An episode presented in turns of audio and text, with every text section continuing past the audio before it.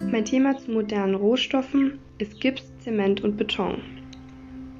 Zur Herstellung von Zement braucht man die zwei Ausgangsstoffe Kalkstein und Ton.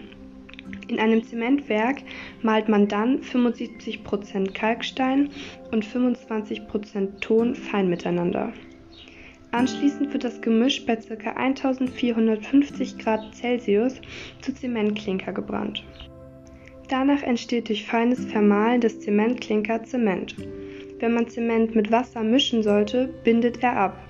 Wenn man Zement mit Wasser und Sand vermischt, nennt man das Gemisch Zementmörtel. Es dient zum Beispiel zum Verbinden von Mauersteinen.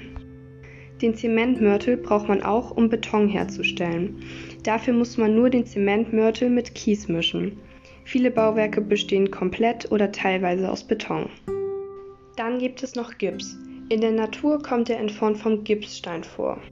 Wenn man Gipsstein auf ca. 130 Grad Celsius erhitzt, entstehen Stuckgips und Wasserdampf.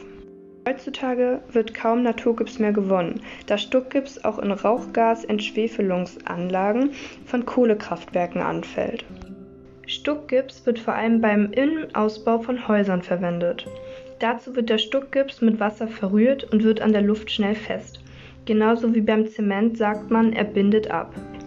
Das Abbinden von Zement, Beton und Gips ist eine chemische Reaktion.